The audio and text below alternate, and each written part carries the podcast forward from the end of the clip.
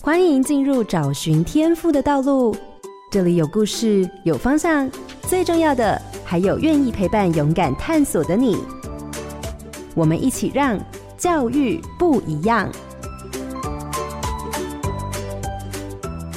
这里是台中古典音乐台 FM 九七点七，台北 Bravo FM 九一点三，欢迎回到教育不一样节目现场。我是蓝伟英，今天节目中邀请到的是明传大学国际副校长李兰瑜，聊聊明传大学的国际学院。那刚刚我们在前面那一段讲了蛮多学校一路以来在国际学院跟国际的教育上所做的努力。那接下来我们这一段当然要谈更细的哦，所以我接下来其实想问的是，刚刚已经听到您开始在说，我们为了国际生在台湾的生活，不是只有提供课程，我们还提供非常多其他的服务。哈，应该讲用服务。这样来讲，应该说照顾啦，有点像也想的是这些来到台湾，就像我们自己的孩子嘛。好，那当然，我从资料里头也看到讲了非常多，比如说他们的宿舍生活或其他东西的营造部分。那副校长可以这部分再跟我们多谈一下，我们到底怎么样让我们的国际学生可以在学校里头更融入，而且能够更投入学习呢？嗯，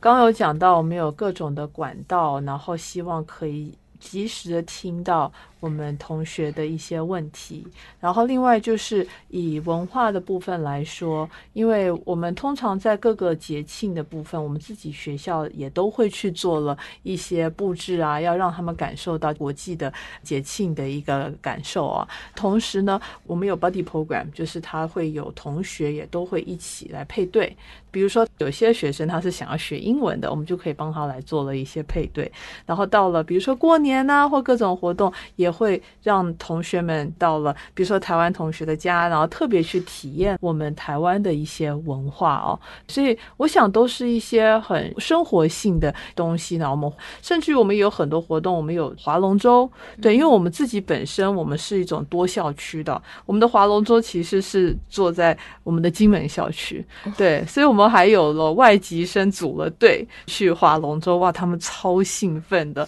从前面好久就已经开始一直讨。讨论，然后练习，对，我觉得这都是一些很珍贵的体验，还有回忆哦。反正大家都一起去体验了大学生活，希望大家大学生活都是很多彩多姿的。嗯。听起来，哎，其实就会变成社团性的东西，或者是活动性的东西很多哈。其实虽然各大学都会有很多活动，可是感觉上比较像是学生自己办的。可是这里头听起来蛮多，就是去媒合或帮助我们的外籍生在台湾求学的生涯里头，能够不止学到东西，而且能够真的理解台湾的文化的部分。所以就是我刚刚讲的嘛，其实这是非常重要的外交。那当然我们刚刚提的蛮多，就是外籍生的这一块。那如果回到我们的台湾自己。的学生，因为我还注意到国际学院的这几个学程里头，它还有一个部分是其实跟蛮多学校都有做的很像，就是双联学位。嗯，对，就是国际学院这边的双联学位，好像特别有写到所谓的二加二，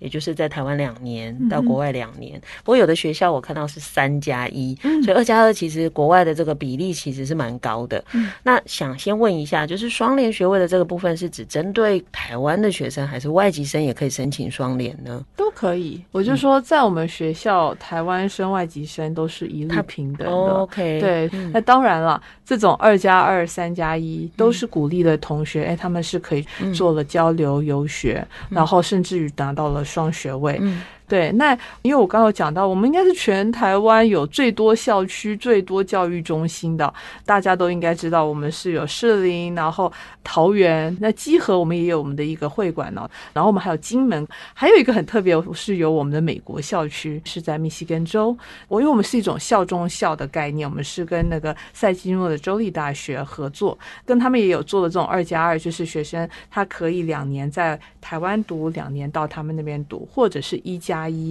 然后甚至我们在那边也有做了两年的学程，所以我们在那个美国校区，其实，在疫情以前非常的活跃哦。到了暑假，我们有老师有学生都会去那边做活动，那平时也都有很多的课程。疫情真的有一些影响。嗯。那另外呢，就是我们也有，因为我刚刚也讲到，我们有很多的教育中心啊，其实是散落在不同的国家，有泰国应该算是最。成功的案例啊，我自己都在那边待了快要三年，因为我要去把那边都整个建立起来，在那边有做了境外专班。然后呢，越南的话比较是有一些线上的课程，那日本会是我们下一个点。对，不过如果要讲到双联的学程，其实我们也跟英国啊、跟欧洲也都有做，那种就会比较三加一，因为学制的关系，甚至于也有一些是，比如说他在越南，因为现在我觉得这种国际教育，大家。都非常的注重哦，所以有些学校他们也会说，哎，他们训练了两年，后面另外两年到我们学校来做了训练，所以有各种的模式都有。但我觉得最重要就是一种国际的连接，那这也是我们非常注重的。听完以后就觉得 副校长应该也很忙。你看，你要跟这么多不同的人维持互动，也许平常讲好的事情可以持续进行，但还是要保持关系嘛。所以你就等要跟很多不同的国家，甚至不同的学校有一些密切的往来哈。因为其实双联学位有时候真的不是把孩子送出去而已。对，但是当然不是说一直都会跟三百多所都在做互动，应该是说我们在不同的时期会跟某些学校我们在做了不同种的交流，有一些是可能是游学团，然后或者是交换生，然后呢也有一种是像这样子二加二，说哎我们要来做双学位，通常以这种二加二双联学程会是比较辛苦的，因为你要把两边的课程互相都要能够去做承认，那这个就。都会要比较多的一些互动。不过要准备动作也都是，因为我们也要让学生要让他了解这样的一个状况，而且我们的校训就叫做“人之儿女，己之儿女”啊，就是我们要确认我们的学生他是有受到最好的照顾，所以如果他要出国，我也都一定要确认到，哎，他们是很了解，及心理上都准备好了，然后他到了那边有有受到很好的照顾，所以我们是一条线，全部要帮他准备的妥妥当当。这个工作当然是比较详细，可是。这样子比较安心，嗯、对，嗯嗯，就等于是大家可以很放心把孩子交到名传去哈。是的，是的。我刚刚这样听哈，嗯，因为蛮多台湾的学校的所谓的双联，其实比较像是把孩子送去对方那里，可是好像。没有对方也把学生送来，嗯、那我好奇是民传的这个制度里头，它是单向关系，还是它也会有一些学校是双向关系？嗯，我们有蛮多都是双向的，嗯、当然不见得真的有符合了。教育部的一种双向的概念，但我只是说，他实质上的是从别的国家过来，他不见得是真的说，哎呦，他拿到了双学位。他有一些是说，他就是一种国际教育，哎，两年在那里有两年在我们这边，可能是拿了他的学位，或者是我们的学位也有，或者他是来了一年来做体验。其实我们跟韩国那边，他已经连续很多年了，他们的学中文的学生，他一定会有一年是到我们这边来读书的。嗯，对，因为。他会觉得他就是要到一个母语国，就是中文的地方来做体验，或者是越南生，他们都会把学生送到我们这边来做训练，所以我觉得是很多元的。这就是为什么我们的整个国际教育是很蓬勃，因为它是属于一个双向的一个发展。这我就刚刚边听就边有一个想象，你知道，因为现在非常多的高中，我觉得除了因着政策啦，大概也是因为整个社会氛围的改变，所以其实蛮多高中也一直企图要跟国外，不管是中学或大学做连结。那不一定是要把孩子送出去，比如说有时候是一些呃参访或者是暑期的活动。可是我自己接触高中，发现他们最大的困扰是，其实他们没有管道。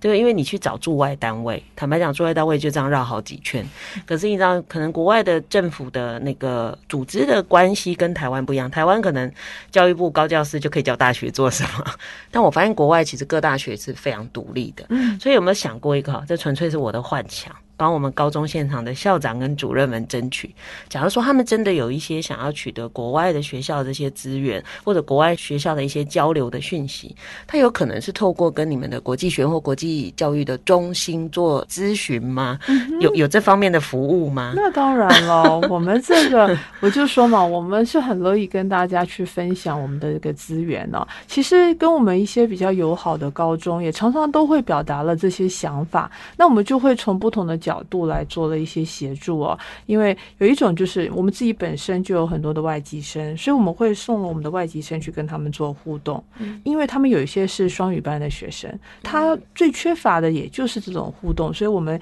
一些比较好的，等于说他母语本来就是英文的，他的课程里面有一个就叫做 Practicum，就是一种实践性的一种课程。因为我们都说嘛，你去教人家的时候，其实你学到的是最多的。对，所以我们会有，当然他自己是有这样的意愿，他可以去做这样的一个实习课程，他也可以拿到他的学分，或者就是说，他也可以有一些。就是如果啦没有疫情的影响的时候，其实我们自己美校，我们也都很欢迎高中的一些学校，如果愿意要到我们那边去做游学，我们也都很愿意来做。其实我们最近都有在跟大家谈，因为疫情稍微比较好了，哎、嗯，他们也都还蛮有兴趣的。因为我们自己的学生都有做了一种叫做异地教学，那异地教学，他可能其实，在学期间，他可能是出去了一个礼拜，实地的到，比如说泰国校区那边，然后去学习拿课，然后呢，也到了各地去做了参访。也有一种是在暑假的，暑假他可能是密集式的三个星期的，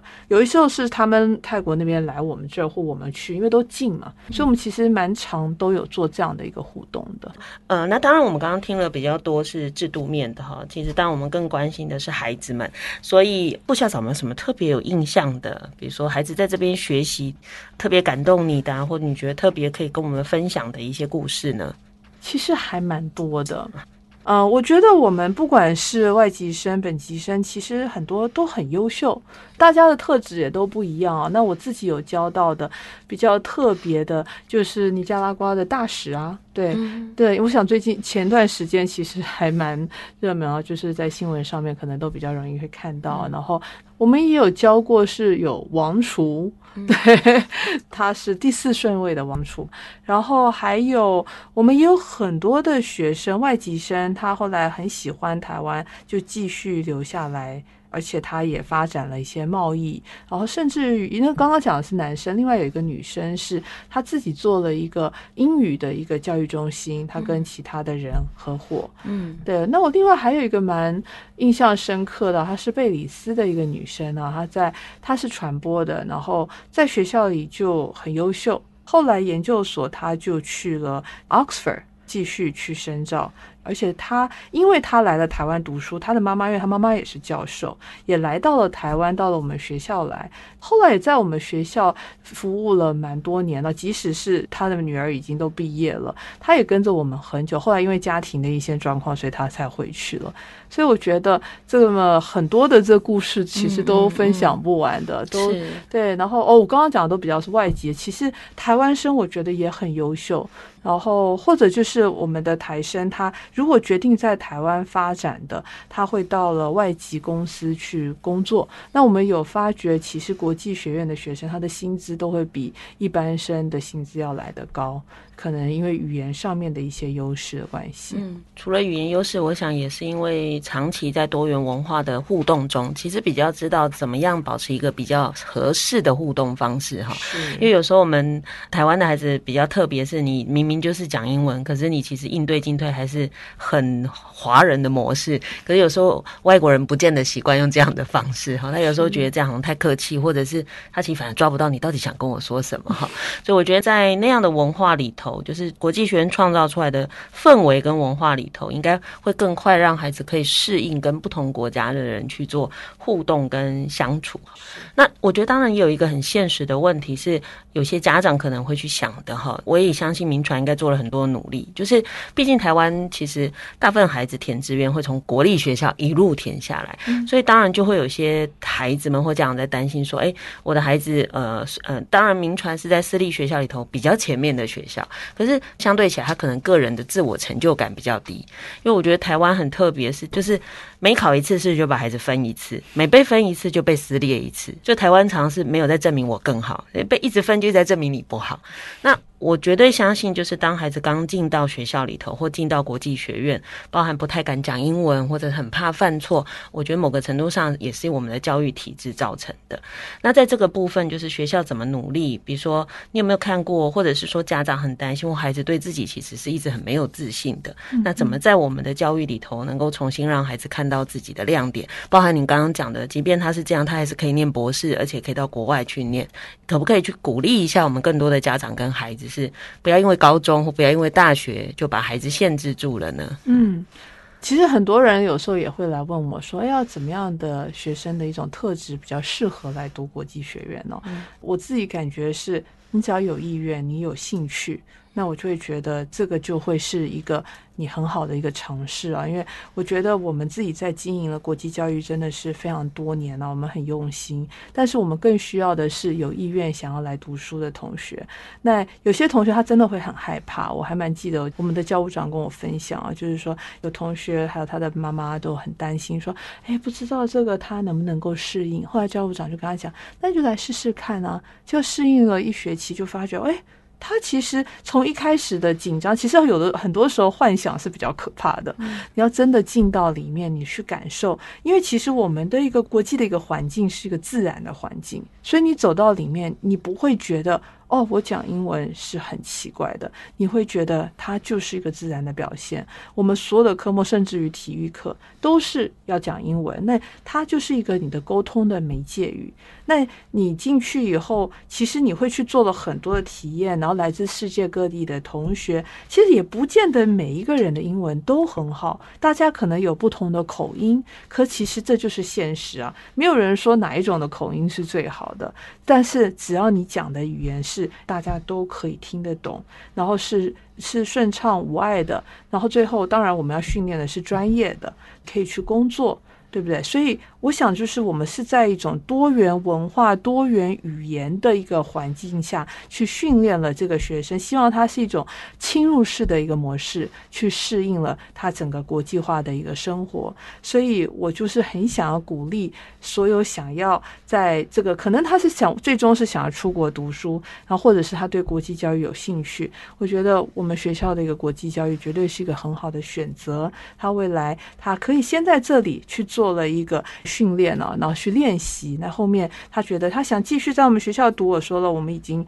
有到了博士，都有这种全英，或者他是想要出国留学，我们都有很好的管道可以帮忙他们去做了一样的一个对接。这都是我们很开心可以服务到我们的同学。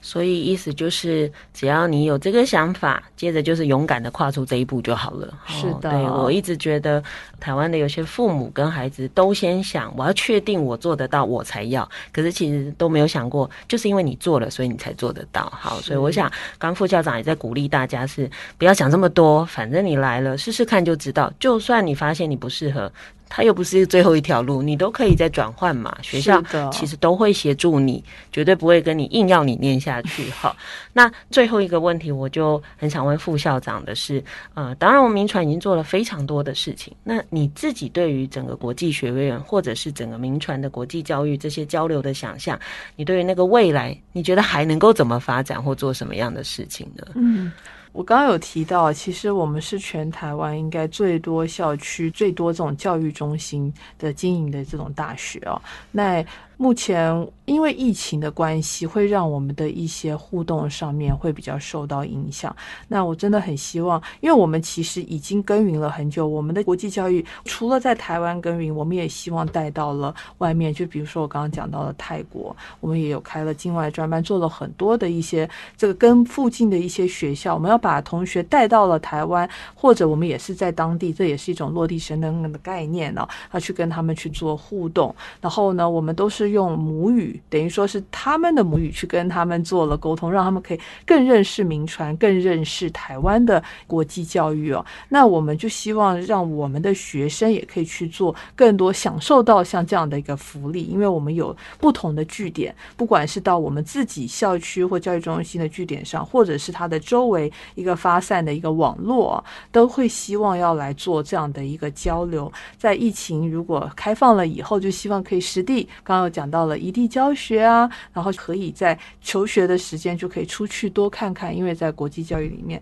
但我觉得，即使因为疫情没有办法这样子去走动的时候，其实我们也做了很多的变通。比如说，本来是应该到那边，哎，我们就变成了直播，在线上跟大家去做互动，或者是其实课程里面，像我自己的课程，我都会去找了。另外，比如说我们一些有效，然后去跟他和一起上课。所谓一起上课，就是我们会做了一个 assignment 一个功课，然后让他们在前面几节课的时候，他们在线上，我们就把它分成一组一组的，然后让两校的同学呢，他们就开始去做互动，一起去解决了一些问题。然后后面到了有一天，大家再来做了一个互动啊，去做报告。所以我觉得疫情呢。虽然是会阻碍了我们的一些行动，可是当我们想要做的时候，我们有一些技术也都可以协助我们来去做克服。对，所以这个最终还是回馈到，就是我们的心是想要把这件事情做好的，我们就会克服了困难。对，那就希望呢，可以把铭传的国际教育还有台湾的国际教育都带上了另外一个高峰。嗯，所以其实我想，也许大家听完以后会跟我今天的想法有点像，就是哦，原来台湾的大学其实是非常积极的。原来台湾的大学做了这么多我们平常没有看见的事，不然我们都以为，哎，国外来这边设点啊，国外来这边做什么服务，其实我们台湾也在做这样的事情。所以大家对于我们台湾自己的大学一定要深具信心。那我想从副校长的这些谈话，当然我相信整个学校不会只有他这么热情跟积极哈，应该是整个团队都是这。这样，那也因着这样，我想台湾的高教品质应该是值得大家做信任。那我想今天非常谢谢副校长带来这么丰富跟这么深刻的一些分析哈。那也真的很感谢明传大学对于台湾人才培育的用心，谢谢副校长，谢谢谢谢大家。